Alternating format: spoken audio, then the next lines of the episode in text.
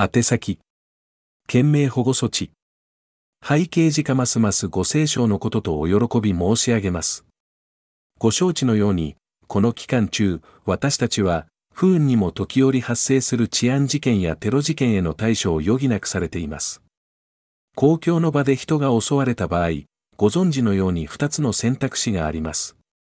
一つは反撃して同じ犯人と戦うこと、もう一つは怒りが収まるまでその場から逃げようとすることです。しかし、障害者の場合、車椅子の場合はなおさら、この二つの選択肢はありえない。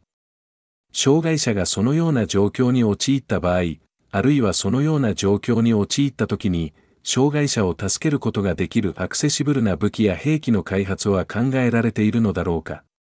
そして、そのような武器が技術レベルでオープンになっているのであれば、どのような障害者がそのような武器にアクセスできるかを決定することを目的とした基準やテストを設定する方法を検討することである。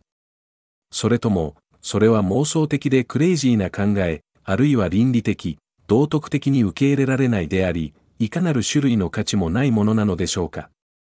あなたはどう思いますか？なお、私はオープンな武器についての知識はなく、またアクセスもできない。これは日常生活を補助する製品を必要に応じて定期的に求める障害者としてのみ知っていることである。よろしく。アサフ・ベニャミニ